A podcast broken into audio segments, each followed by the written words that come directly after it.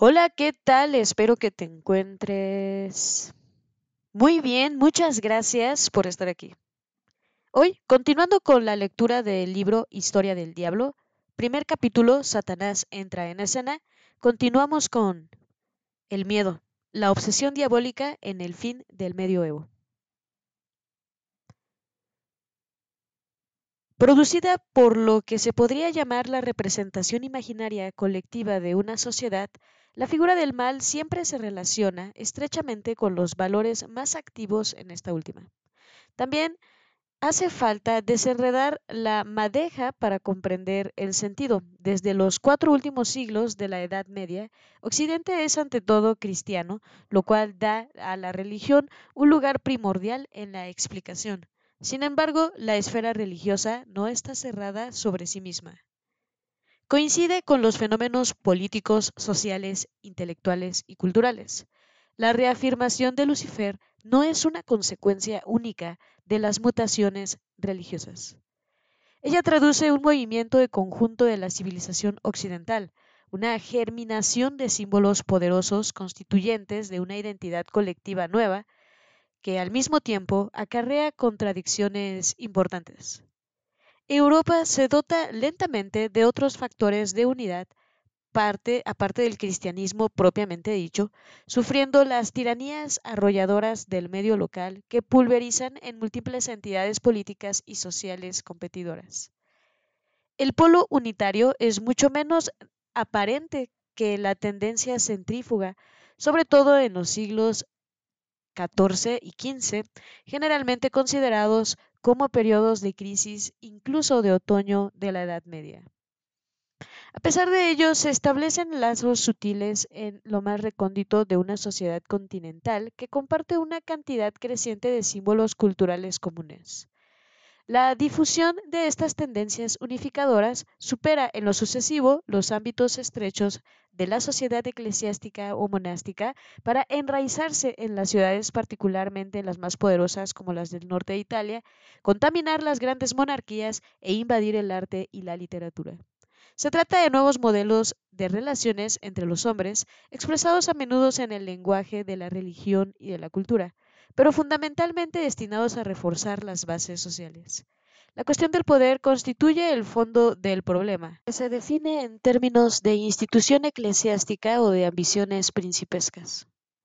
Se inician esfuerzos para reunir las energías y salir de una situación atomizada e inestable, recurriendo a los modelos prestigiosos del Imperio Romano o de Carlomagno. Sería necesario atribuir a este largo periodo el comienzo del proceso occidental de la civilización de las costumbres brillantemente analizado por Robert Elias.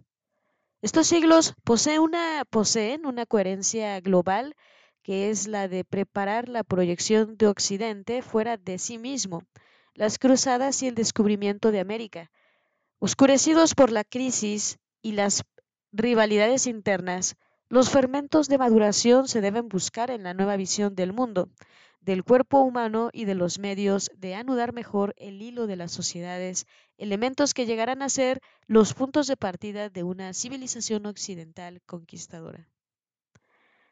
Lejos de constituir un hecho aislado, la mutación de la imagen del diablo se inscribe en este cuadro dinámico.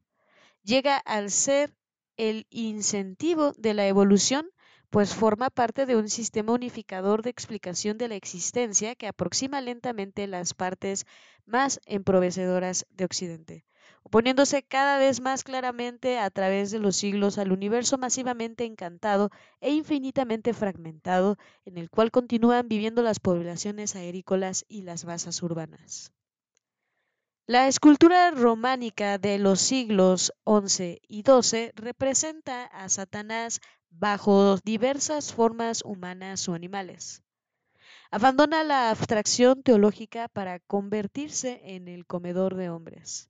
El vasallo traidor o la bestia de Apocalipsis de Saint-Sever no por eso deja de ser un producto de la imaginación de los monjes, como en Cialeu, donde figura de humano al lado de hocico puntiagudo, con el de un oso hormiguero, deriva directamente de una visión aparecida a un monje de Cluny, tal como lo informa Pierre de la Vernable en cuanto a los gigantes de cabeza pequeña y miembros desmesuradamente largos de Autun, provienen de una descripción hecha por Guibert de Nogent.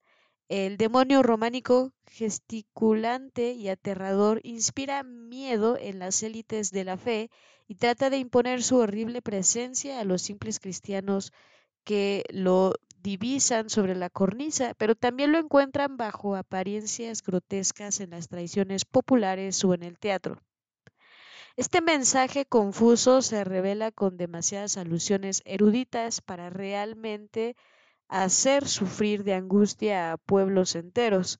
Por otra parte, el arte gótico del siglo XII relega al diablo a un lugar secundario, humillado por el Cristo majestuoso de los eh, tímpanos de las catedrales, relegado al rol de eh, valedor para destacar aún más la beatitud de los elegidos en marcha hacia el paraíso.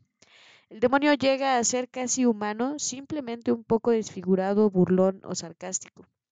Este diablo pintoresco, próximo al gusto popular, propenso a burlarse de él, decora los sitios más diversos, se petrifica en las gárgolas impotentes bajo la mirada de un dios que lo domina y le deja poco espacio para actuar. El diablo vacila, o más bien los hombres que lo imaginan dudan entre la lección grotesca que agrada a muchos y una definición más aterradora surgida de la meditación teológica desarrollada desde Gregorio el Grande. La acentuación de los rasgos negativos y maléficos del demonio se percibe realmente al partir del siglo 14, porque el hilo de la historia así contada ya no se limita al estrecho mundo monástico, sino que se teje cada vez más profundamente en la trama del universo laico, donde se plantea concretamente el problema del poder, de la soberanía de las formas de dependencia. El discurso sobre Satanás cambia de dimensión en el mismo momento en que se esbozan teorías nuevas sobre la soberanía política centralizada, ante las cuales cede lentamente el universo de las relaciones feudales y de vasallaje. La contaminación entre estas dos esferas aparentemente tan distintas es evidente, sobre todo en los países más comprometidos con una modernización de los mecanismos administrativos monárquicos, como en Francia, en Inglaterra o en aquellas regiones donde se desarrollan grandes entidades urbanas como en Italia. En cada caso, el arte proporciona el nexo de unión necesaria, definiendo el poder de quienes encargan las obras que reflejan, entre otros temas, el infierno y los demonios de un género sobrehumano, hasta ese momento muy raros, incluso desconocidos. De repente la cuestión de la soberanía bajo una especie de rebelión dirigida a acceder al poder absoluto se manifiesta en el episodio inaugural de la historia del mundo, contada por 63 miniaturas inglesas y francesas del fin del medioevo, consagradas a Satanás, según el análisis conducido por Jerome los signos del poder de Lucifer se acentúan en lo sucesivo por su estructura superior a la de otros demonios. Su posición sentada y más excepcionalmente por ceñir una corona como la de las tres Rich du de Berry de los hermanos Limbourg en 1413, la insistencia sobre la estructura eh, y la estatura de Satanás es nueva característica del siglo XIV. En Italia se puede observar esta tendencia en Florencia, eh, Padua y Toscana, donde el demonio es aún más imponente que Cristo. Esto va a la par con la monstruosidad cada vez más afirmada y con la evocación alucinante de un infierno multitudinario, donde el diablo ocupa el centro como un rey sobre su trono. En los muros del Campo Santo de Pisa o de la iglesia de San Ginano en Toscana, cuyos frescos fueron pintados por Tadeo di Bartolo en 1396. Su gigantesca figura cornuda domina a las de los demonios que se dedican a castigar a los pecadores y a los músculos condenados que él recoge por sus manos antes de engullirlos con furor. En Florencia o en Padua Dos serpientes salen de sus largas orejas y sus tres fauces atrapan cada una a un condenado. Dante parece haberse inspirado en el mosaico de Florencia para describir a un emperador infernal de tres fauces devoradas. Con su vientre bestial, el terrible diablo engulle y vomita incesantemente a los pecadores, sobre los cuales se enseñan los dragones o las serpientes que le sirven de asiento y los innumerables secuaces diabólicos ocupados en martirizar sádicamente los cuerpos infinitamente dolientes.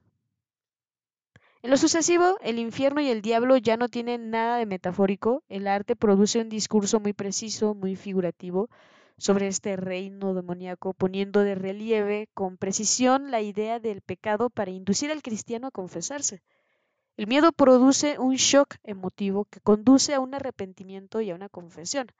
En otras palabras, la escenificación sanática, satánica y pastoral que se relaciona con ellas fomentan la obediencia religiosa, pero también el reconocimiento del poder de la Iglesia y el Estado, consolidando el orden social por medio de una moral rigurosa.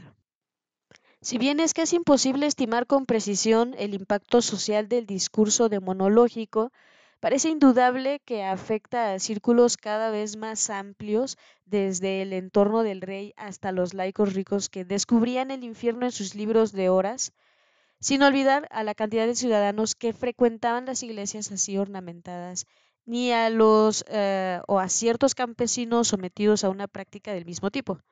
La lección común que todos podían extraer no era únicamente religiosa, pues las imágenes mentales consagradas al infierno y al diablo también referían otras cosas sobre la ley, sobre el gobierno de los hombres. A partir del siglo XIV, la evocación detallada de los suplicios infernales da el ejemplo de una justicia divina implacable, sin apelación, en contraste con una práctica terrestre a menudo ineficaz, Lenta e insidiosamente, esta evocación habitúa a las poblaciones a pensar que la señal misma de la soberanía reside en el poder de la espada punitiva. Se abre así poco a poco el camino que conduce a un estado de justicia más severa, a un rey capaz de manejar eh, en nombre de Dios un arsenal de suplicios adaptados a la gravedad de los crímenes. Antes de condenarse en el siglo XVI bajo la forma de la noción de lesa majestad, el concepto de voluntad divina comienza a expresarse en el espectáculo del castigo implacable reservado a los pecadores. Aquellos que creían poder usar eh, ardides con el diablo y por lo tanto con Dios, la nueva representación infernal les explicaba que no podían escapar a su destino. La amenaza se hace más dramática, induciendo a los fieles culpables a intentar redimirse mediante la confesión, y la devoción. La acentuación del miedo al infierno y al diablo tiene probablemente como resultado un aumento del poder simbólico de la Iglesia sobre los cristianos más atemorizados por estos mensajes. Jerome Baschet evoca con razón un mecanismo de culpabilización individual más intensa que no es exactamente un cristianismo del miedo, sino un sentimiento que impulsa al creyente a vencer ese temor, a calmarse siguiendo más que antes los caminos que se le indican. Como un arma para reformar en profundidad la sociedad cristiana, la amenaza del infierno y del diablo sirve como instrumento de control social y de vigilancia de las eh, coincidencias, incitando a corregir las conductas individuales. Si se amplía la perspectiva, es posible hablar de un comienzo de modernización de los comportamientos occidentales. El mecanismo de culpabilización individual iniciado en ciertos estratos de las sociedades europeas a través de la modificación de la imagen del diablo y del infierno produjo una serie de consecuencias.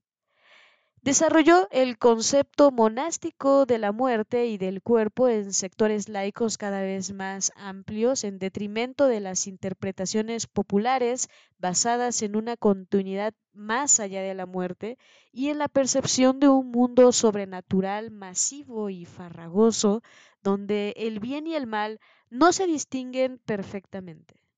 La conmoción de este mundo encantado marca una reafirmación de la conquista cristiana más que una nueva proliferación de lo diabólico. La afirmación de la autonomía del infierno se puede interpretar como un esfuerzo inmenso para hacer más legible el dogma cristiano, sacudiendo el enjambre de supersticiones que lo recubrían con demasiada frecuencia.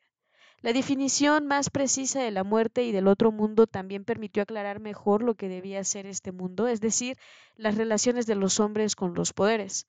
Al apartarse de los dioses en beneficio de un Dios cristiano único, instalar a Satanás en un lugar eminente, pero subordinado a la voluntad divina, e insistir en la idea de que los pecadores y los criminales no podían escapar a su castigo justo, la Iglesia contribuía a modelar las características eh, identificatorias de una Europa dinámica, impulsada por una fuerza colectiva relacionada con la culpabilización individual. Este sentimiento produjo una alquimia religiosa, afirma Jerome Bastiat, el reorientar las pulsiones destructoras eh, en el seno del ámbito religioso.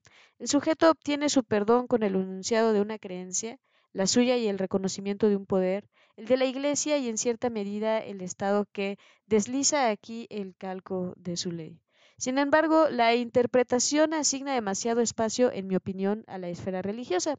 Quizás sea más justo hablar del nacimiento de una cultura conquistadora que integra la culpabilización individual de origen moral y religioso en un campo interpretativo global definido por un sentido de superioridad y un deseo de expansión Europa crea los instrumentos de su futura dominación del mundo al abandonar excesos del universo encantado, produciendo un modelo social fundamentalmente jerárquico en torno a un Dios aún más poderoso que terrible, Lucifer.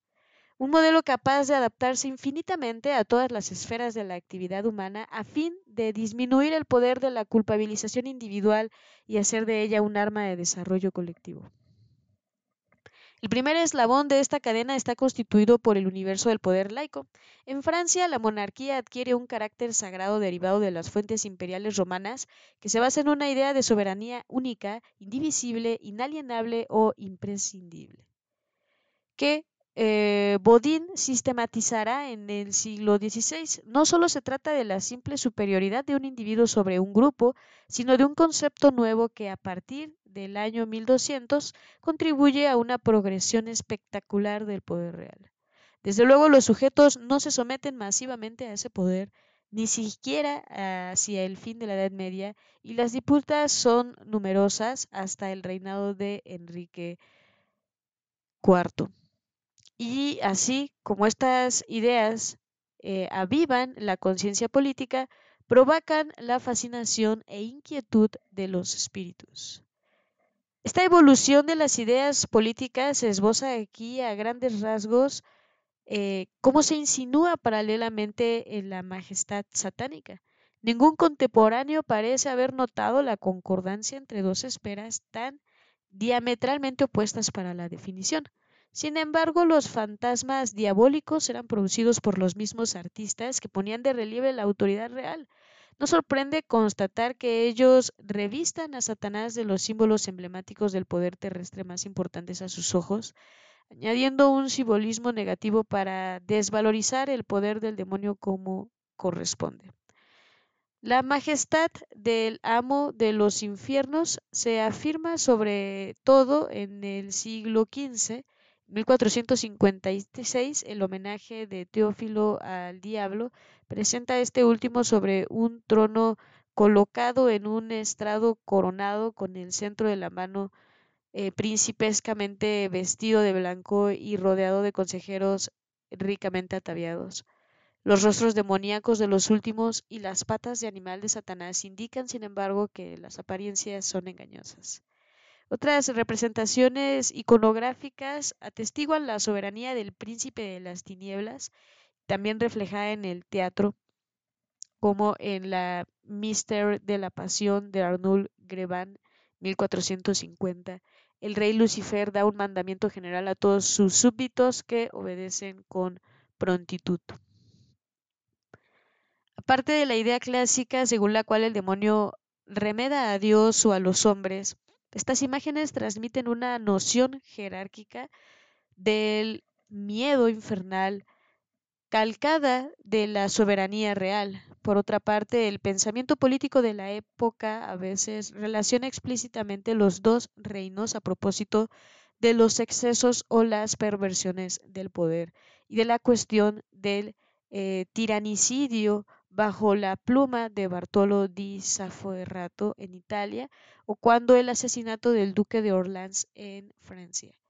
La omnipotencia de Satanás evoca a la vez el reverso de una soberanía bien temperada y la amenaza de una conspiración maléfica que un solo poder consolidado puede vencer. En todo caso, el diablo es el tema principal de los debates de la época. Se encuentra revestido de los emblemas del poder soberano a fin de criticar los progresos excesivos de este último, o al contrario, apelar a su consolidación. Portador de una majestad pervertida, siempre representa una obsesión de subversión que se manifiesta en el exceso de poder, ya sea el suyo o el del tirano execrado, quizá el fantasma devorador que en lo sucesivo se asocia con, el eh, con él, eh, se explica un poco de la misma manera como la transposición de un temor al canibalismo político de las reyes eh, o en Italia a las ambiciones de utilizar para su provecho el poder urbano, en Francia o en Inglaterra, Lucifer se convierte en un monstruo voraz alrededor del año 1200 y a partir de la segunda mitad del siglo XIII en los frescos italianos. Se le descubre dotado de dos bocas glotonas, de las cuales una se sitúa en el bajo vientre y las otras fauces terribles diseminadas en el resto del cuerpo, oral y anal a la vez. Engulle y vomita incesantemente a los condenados. Además, de la alusión posible a los poderes políticos excesivos, el tema insinuaba una concepción bestial del cuerpo satánico. La diferencia de la naturaleza con el hombre común, ya destacada por los atributos principescos, se encuentra extraordinariamente acentuada por esos rasgos. Mientras que Raoul Glaber o los escultores góticos imaginaban al maligno como un ser deforme, los pueblos del medioevo tardío lo proyectaban resueltamente fuera de su esfera hacia un universo animal que llega a ser muy inquietante después del siglo XII. El maligno y la bestia. Durante el milenio medieval, la definición del diablo se buscaba constantemente en los diversos niveles de las sociedades europeas. La influencia de las múltiples tradiciones populares impedía ignorar las formas de origen precristiano, por lo que la Iglesia se conformaba con intentar borrar los excesos e intercalarlas lo mejor posible en la lección que deseaba transmitir a las multitudes. En el otro extremo del campo del saber, los teólogos, los frailes o los santos desarrollaban puntos de vista muy diferentes centrados en el concepto del mal que no obstante debían hacer visibles y creíbles para la mayoría, teniendo en cuenta a veces las formas populares atribuidas al demonio. La complejidad creciente de las sociedades bajo el efecto del progreso económico, del impulso de las ciudades, de las ambiciones crecientes de los reyes, los emperadores y los papas, así como la profundización de la cristianización en el transcurso de los siglos, modificaron lentamente el equilibrio de estas dos esferas sin lograr jamás destruir totalmente los gérmenes recientes de las creencias populares, se desarrolló una ofensiva erudita para purificar la vida y la fe de los cristianos ordinarios.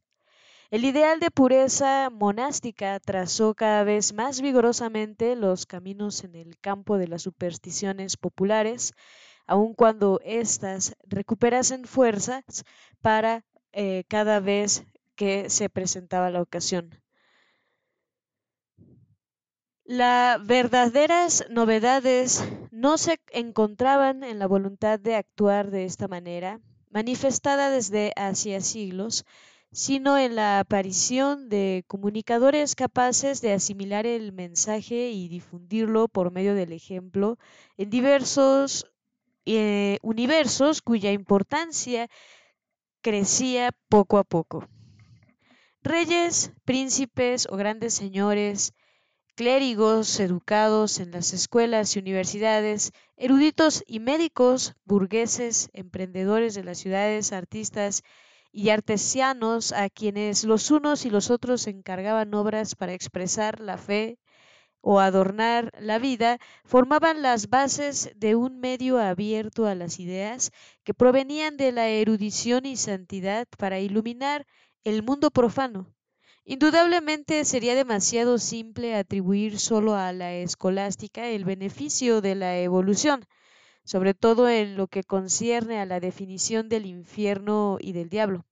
Al menos hay que tener en cuenta una suerte de conmoción de la cohorte de los clérigos, el comienzo de un gran movimiento de la colonización de la representación imaginaria occidental por parte de los pensadores que estableció eh, del siglo en siglo la importancia de los intelectuales en la ciudad, pues los hombres de poder estaban cada vez más dispuestos a interrogar a los eruditos, tanto en materia de teoría política o de doctrina religiosa, como en el dominio más complejo del sentido de la vida, incluso de la creencia cotidiana, a menudo todavía contaminada por la magia universal imperante en los grupos populares. Este contrato implícito entre los sabios y los poderosos produjo un dinamismo más agresivo que el antiguo concepto de un mundo masivamente encantado en el seno del cual el ser viviente podía evolucionar con precaución. Esto inyectó la trascendencia en el orden humano, conectando a los poderosos, bien aconsejados por los clérigos, con los designios exaltantes de una providencia soberana. Su marca más visible la constituían el sentido de una misión divina asignada a la cristiandad, las cruzadas y la reconquista española sobre los moros, pasando por la definición de la monarquía imperial francesa o de otros poderes europeos. Pero la trascendencia no se limitaba a estas expresiones, se extendía al hombre mismo, definido de una manera cada vez más sacralizada en la cultura occidental común, difundida por el latín de los clérigos. Del mismo modo, la imagen reformada del demonio constituía la antítesis de ese ser ideal destinado a seguir los caminos de Dios, pues el súbdito perfecto debía ser el eco del príncipe, el mismo caldo sobre la perfección divina, a fin de producir la escala armoniosa de seres necesarios para regir el mundo visible e invisible. El reino de Satanás se consideraba como la versión inversa de este conjunto. Todavía no tenía muchas connotaciones con la cultura popular como ocurrirá en los siglos 11, eh, perdón, 16 y 17. Entonces la urgencia no era tanto reprimir las conductas toleradas desde hacía mucho tiempo como inculcar la noción de la sacralidad del hombre en el universo de los ámbitos laicos y de las ciudades. Esta idea sumamente abstracta influyó sobre todo en el arte, la literatura o el teatro y se concretó a través de su opuesto, la figura del demonio. El discurso sobre el diablo estuvo cada vez más referido al cuerpo humano disfuncional. En materia propiamente intelectual, las rupturas surgen a partir del siglo XII, cuando siglo VII, el siglo XII, cuando comienzan a mezclarse en la cultura erudita las fronteras entre el hombre y el animal.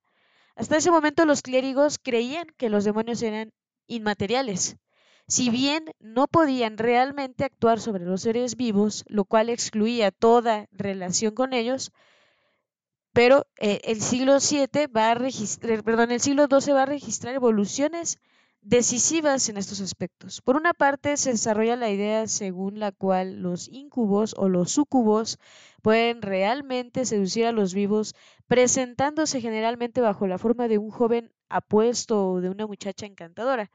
Estas relaciones contra natura se encuentran al mismo tiempo definidas como bestiales y estrechamente relacionadas con las herejías. Los historiadores de la Iglesia destacan las concordancias con el auge del tema del purgatorio, pues si las almas pueden ser castigadas, los demonios tienen igualmente la oportunidad de actuar sexualmente sobre los cuerpos. Por otra parte, el mundo animal empezaba a ser mucho más inquietante que en la Edad Media. La frontera neta entre las bestias y los hombres se fundó a partir del siglo XII. La imaginación erudita tenía cada vez más las relaciones sexuales eh, entre las dos especies. Tomás de Aquino definía el bestialismo como el peor de los pecados sexuales, porque no preservaba las diferencias en cuestión. Desde luego la justicia de su época estaba mucho más preocupada por la homosexualidad, pero la idea iba a abrirse camino, considerada como un crimen capital en un código español desde fines del siglo XVIII. Desde el siglo XIII, la bestialidad condujo a muchas ejecuciones en Mallorca durante el siglo XV y en 1534 fue declarada eh, causa de muerte en Inglaterra, así como en Suecia, la nueva severidad represiva proviene, según algunos autores, de la definición de una transgresión que hizo insalvables las fronteras entre los géneros humano y animal. A primera vista, una obsesión semejante puede parecer tan común como antigua. Los textos antiguos ya admiten una permeabilidad de los dos universos, como lo muestran la Metamorfosis de Ovidio o el Asno de Oro de Apuleyo, Muchas creencias populares existían igualmente en este ámbito, sin embargo, la línea doctrinaria vigente en la Iglesia medieval afirmaba que la metamorfosis de un humano en bestia era una ilusión defendida por San Agustín, retomada por Santo Tomás de Aquino y admitida por Henry Boguet, cazador de brujas del siglo XVI. Esta teoría no desapareció en modo alguno, simplemente fue desplazada por una segunda opinión de origen erudito que se difundió en la literatura, prolongando la explosión de éxito que conoció el libro de Ovidio entre los siglos XII y XIV. La idea convenía también a una cantidad de sabios interesados en las mutaciones de la naturaleza, sin olvidar a los alquimistas aficionados a la piedra filosofal. ¿Acaso esta nueva línea de pensamiento estaba dirigida a hacer retroceder la creencia mágica popular insensible a las teorías agustinianas al sentirse sobre el mismo terreno pero conectado al misterio en cuestión con la voluntad divina? En realidad, pertenecía a un movimiento de definición más precisa y más concreta de las acciones de Lucifer en este mundo. Esta beta demonológica, visible en las representaciones realistas del infierno, produjo en el siglo XV los manuales de la Casa de Brujas evocados en, el siguiente capítulo. Solo pudo imponer en las conciencias, dramatizando en exceso la figura del diablo, demasiado sometido a voluntades divinas, como en la lección de San Agustín, demasiado intemporal o demasiado humano, el diablo en la visión de Raúl Glaver y en las esculturas góticas no podía poseer la carga emotiva suficiente para desencadenar un gran esfuerzo colectivo de excreción.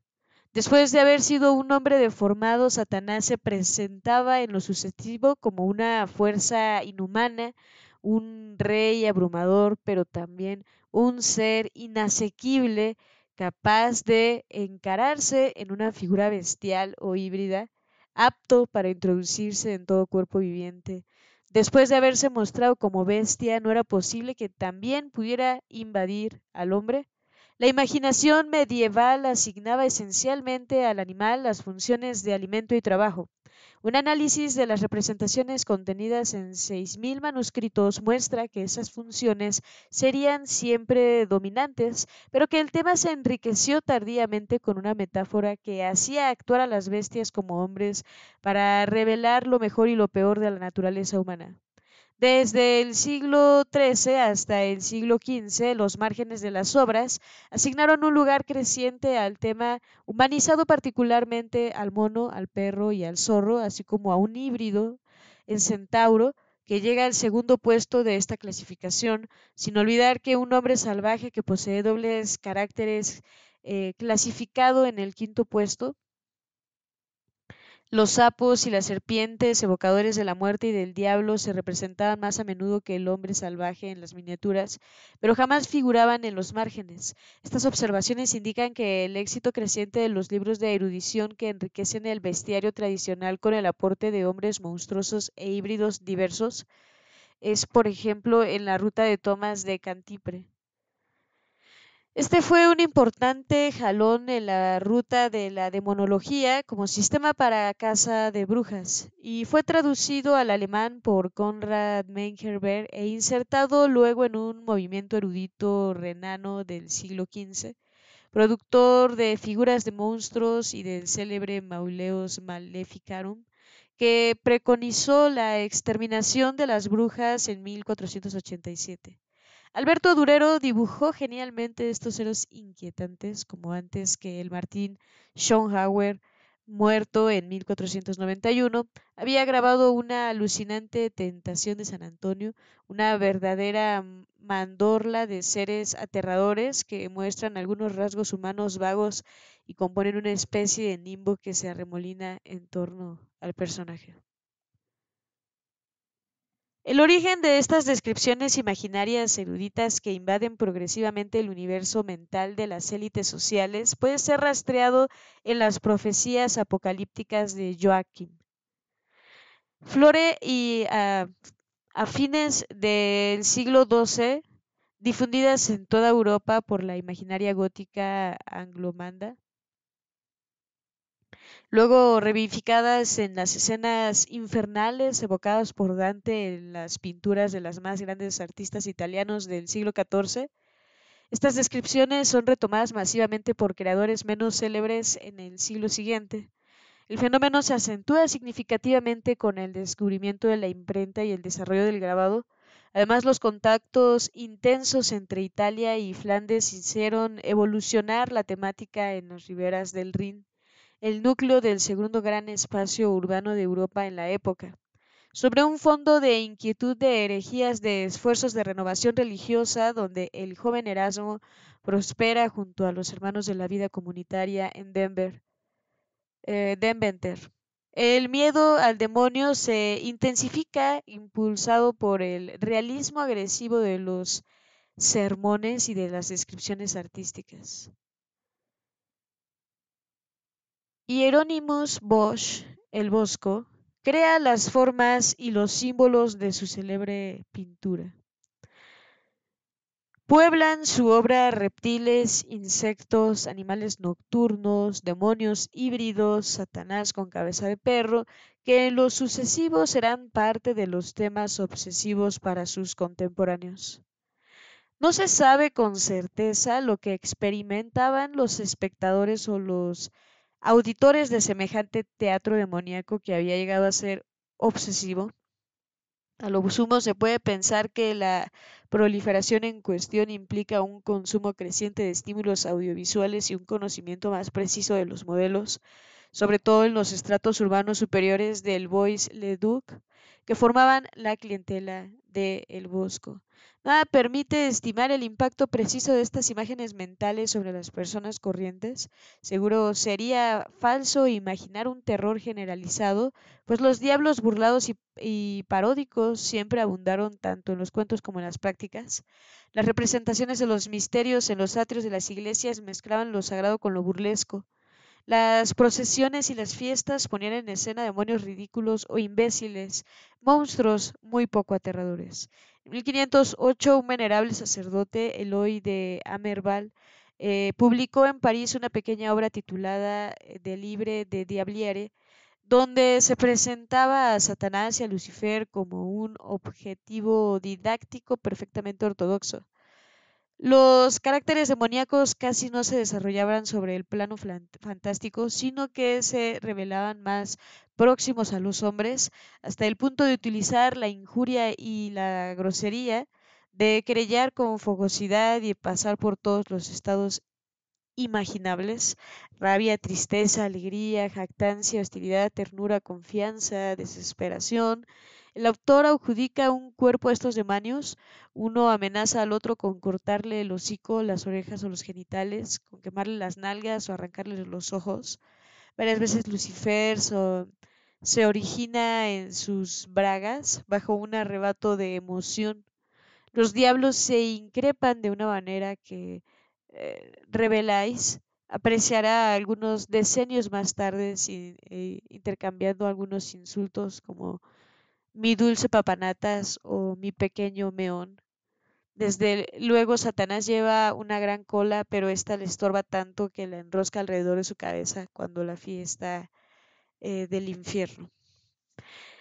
Es necesario relativizar el auge del satanismo en el fin de la Edad Media. La obra de Amerbal indica más que una resistencia a los modelos antiguos, tanto en la población analfabeta como en el universo de los lectores urbanos al cual está prioritariamente dirigida. La sombra aterradora de los infiernos se extiende sobre la sociedad cuyos numerosos representantes, a veces incluso los sacerdotes como Amerbal, conservan cierto apego a la familiaridad con un demonio todavía demasiado próximo a los hombres.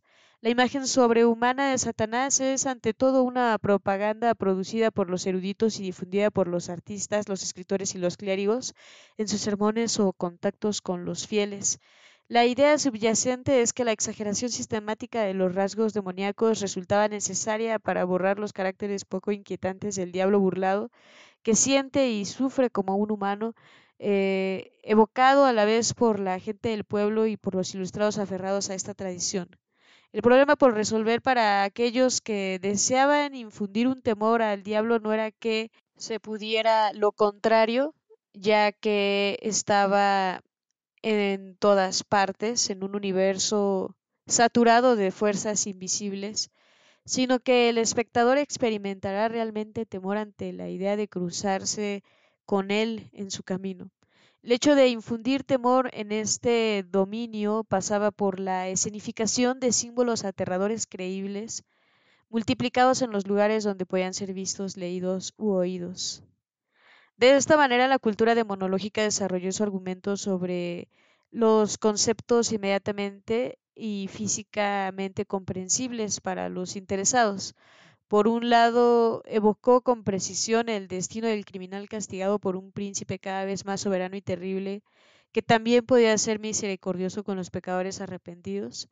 El infierno fue, por antítesis, una visión absoluta del poder supremo de castigar delegado por Dios. Por otro lado, prolongó este realismo imaginado haciendo pensar a cada uno que su propio cuerpo era el espacio privilegiado donde se enfrentaban el bien y el mal. El segundo eje de la evolución se orientó hacia el desarrollo de una nueva cultura del cuerpo en Occidente. No del cuerpo santo definido por los teólogos, inaccesible al común de los mortales, sino del cuerpo de las personas corrientes como campo de combate primordial antes, eh, Satanás a menudo se parecía a los hombres. En lo sucesivo, llegó a ser tan monstruoso, tan bestial, que el hecho de imaginarlo dispuesto a introducirse en el interior de todo ser debía producir un sentimiento de angustia extrema y conducir a una lucha para mantenerlo lo más alejado posible. Los dos elementos constitutivos de este sentimiento fueron el principio, eh, el acento puesto sobre la inmunidad fundamental, inhumanidad fundamental del demonio. Luego la sugerencia insistente de que podía invadir el cuerpo de los pecadores para transformarlos a su imagen. El segundo elemento solo se apreciará verdaderamente en la época de la gran casa de, la, de brujas, al desarrollarse el tema de la envoltura carnal totalmente endemoniada. A fines de Edad Media, la idea solamente subsiste de una manera vaga, oponiéndose a menudo a la banalidad humanizada del diablo, que hacía poco creíble la idea de posesión del cuerpo de otro individuo, salvo en un plano metafórico. La bestia abrió este camino, la opinión según la cual los híbridos eran posibles había adquirido importancia después del siglo XII. Otra etapa suplementaria se franqueó cuando se impuso la creencia que la aparición de los demonios bajo una forma animal o mixta estas metamorfosis se relataron de manera creciente. El hombre lobo adquirió así una dimensión nueva, pasando del predador comedor de hombres a un ser extraordinariamente inteligente. Lobo siempre, pero poseído por el demonio, como lo afirman los autores de Maleon Maleficarum, Joyce e Liburi. Salisbury, perdón. Joyce y Salisbury estima que la evolución de miedo a los animales en el fin del medioevo revelaba un temor a la bestia interior en el ser humano. capaz de borrar sus cualidades de racionalidad y de espiritualidad para no dejar subsistir más que los apetitos bestiales de la concupiscencia, de hambre y de violencia. Las viejas tradiciones paganas también estaban sólidamente amarradas a la nave del cristianismo que luchaba contra ellas, interpretado, eh, interpretando este miedo creciente a la bestia interior en términos unificadores con remedios como la fe y la devoción. Los fieles podían tener la fuerza de espíritu de los santos, principalmente de San Antonio, pero debían precaverse de la parte bestial que llevaban dentro de sí mismos. Entre lo sagrado y lo diabólico, entre el santo y el demonio, el deber de cada uno era doblegar aquello que lo aproximaba demasiado a las bestias. Desde luego estas nociones podían demostrar la continuidad deseada por Dios entre el reino humano y el reino animal, como en la Vie Saint-François del siglo XIII, pero el mismo santo trataba durante su propia parte animal al llamar a su cuerpo hermano eh, asno, hermano asno, trabajar mucho, comer poco y flagelarse con frecuencia. De esta manera definía los dos universos opuestos y hacía de la humanidad lo contrario de la bestialidad, pues el espíritu debía ser capaz de gobernar las pasiones y los apetitos. Esta concepción legada a nuestro tiempo se relaciona con el proceso de la civilización de las costumbres que Norbert Elias considera propio de Occidente. Hacia el siglo XII, la difuminación de la línea divisoria clara entre el hombre y el animal condujo a temer más que antes la parte bestial del hombre y por lo tanto a intentar controlarla más eficazmente. En el fondo el miedo a sí mismo se intensificó, probablemente más en las élites culturales y políticas que en el seno de las poblaciones rurales. El modelo de la santidad política que en el seno de las poblaciones rurales eh, se puso de algún modo al alcance de un público más amplio, aunque minoritario en la sociedad, dando a sus miembros la sensación de participar en una obra divina exaltante reservada a los mejores fieles. Este proceso mental reside en una culpabilización ah, acentuada, sobre todo si no se puede llegar a controlar perfectamente la bestialidad que se lleva dentro de sí. El ojo de Dios está en este cuerpo imperfecto y sufriente. El demonio también se encuentra allí. Si no se lo expulsa, si no se lo encierran las vías de entrada, esta visión de las cosas fue para muchos su impulso para el progreso en el dinamismo de Occidente. El diablo dejaba de ser un hombre desgraciado pervertido para convertirse en la, en la bestia inmunda agazapada en las entrañas del pecador y al mismo tiempo en terrible soberano infernal que reinaba sobre un inmenso ejército de esbirros. Aún había que relacionar las dos nociones, descubriendo la perturbadora germinación de una secta de humanos desnaturalizados que practicaban a conciencia la bestialidad más horrible es decir, que se negaban a doblegar su parte animal para la gloria de un príncipe de las tinieblas, empeñado en destruir la obra divina. Y bien, hasta aquí nos vamos a quedar por esta ocasión. Te agradezco muchísimo haberte quedado hasta el final y nos escuchamos hasta la próxima.